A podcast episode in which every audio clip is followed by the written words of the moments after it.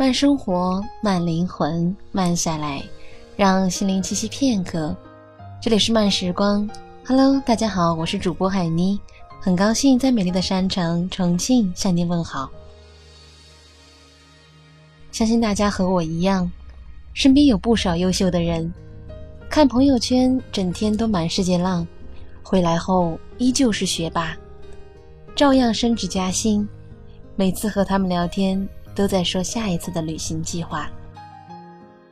今天海尼要和大家一起分享到的文章是来自作者陆 J J 的。为什么越优秀的人越喜欢出去浪？大概是两年前，我就养成了一个习惯，尽可能不在家工作，宁愿去咖啡厅、去图书馆、去大学自习室。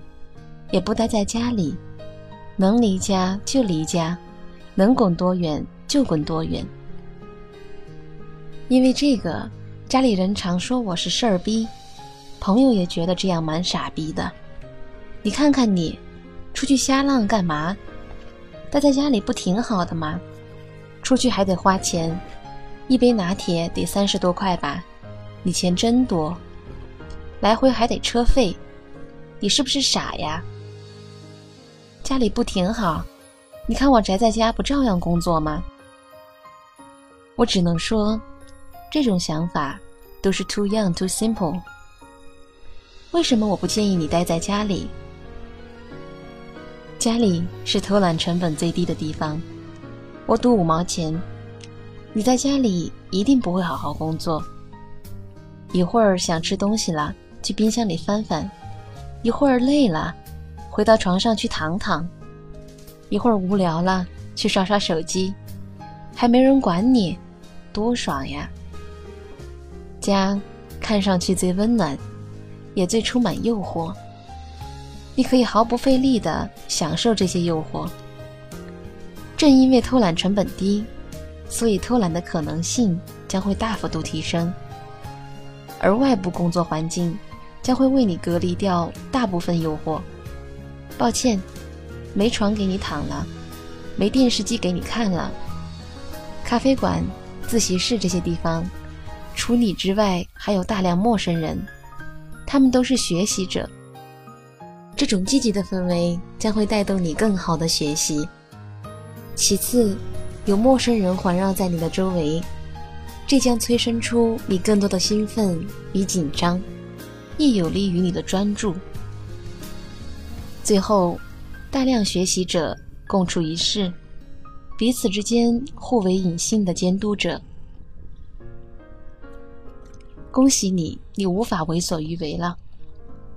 当你想偷懒时，看着别人在看书学习，你那张老脸也挂不住，自然会又回归到工作的状态中。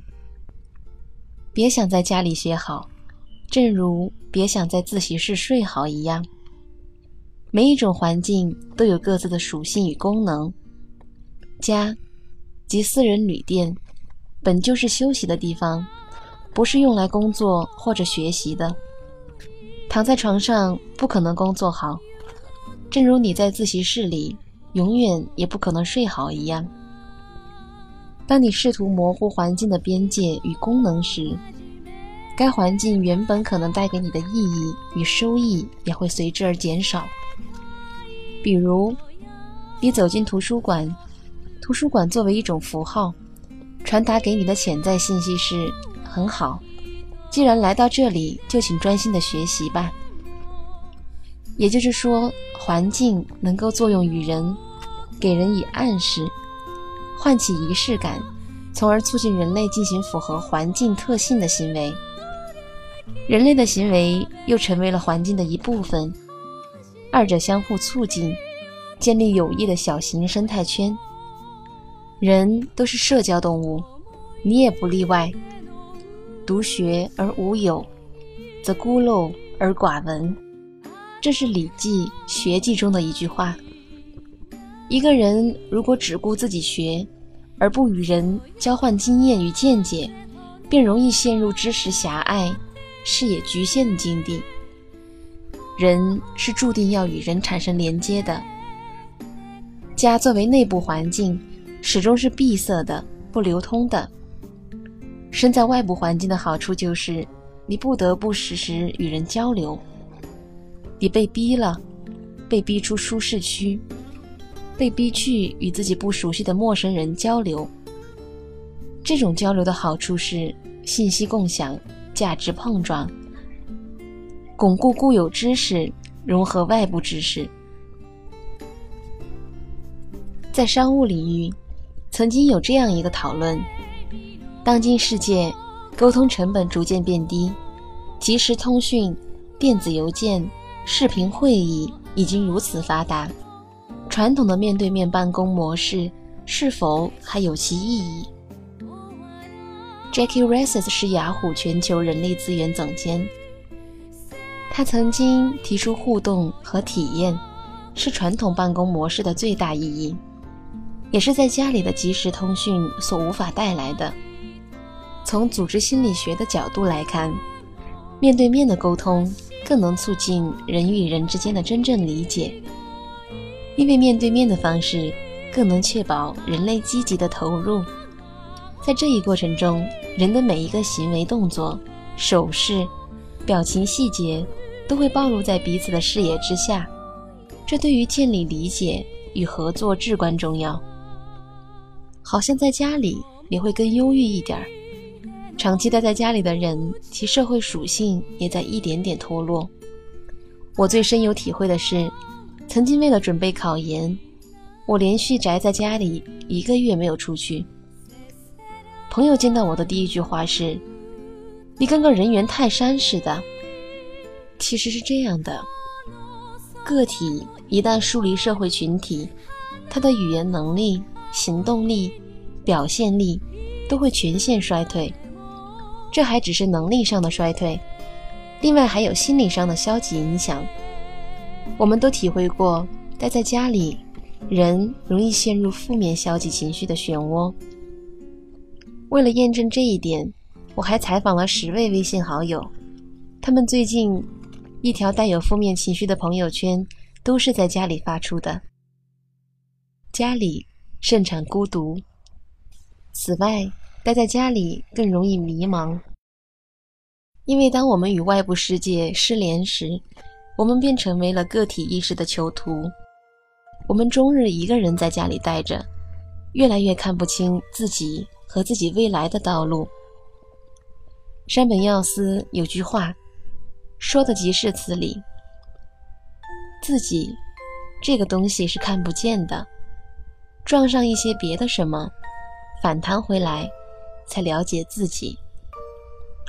也就是说，是其他事物成全了我们，使我们自己能够成为自己。最近还发现一件事情。很多人在家里不快乐，是因为晒不到阳光。国外的一项研究表明，阳光对人类的积极作用，能让人摆脱疲劳，充满活力。这是因为大脑血清素的作用，维他命 D 三促使大脑生成更多的血清素，而阳光对皮肤的照射就能产生维他命 D 三。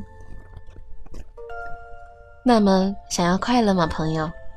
想要活力吗，朋友？请快点出去晒太阳吧。优秀的人更喜欢到处浪。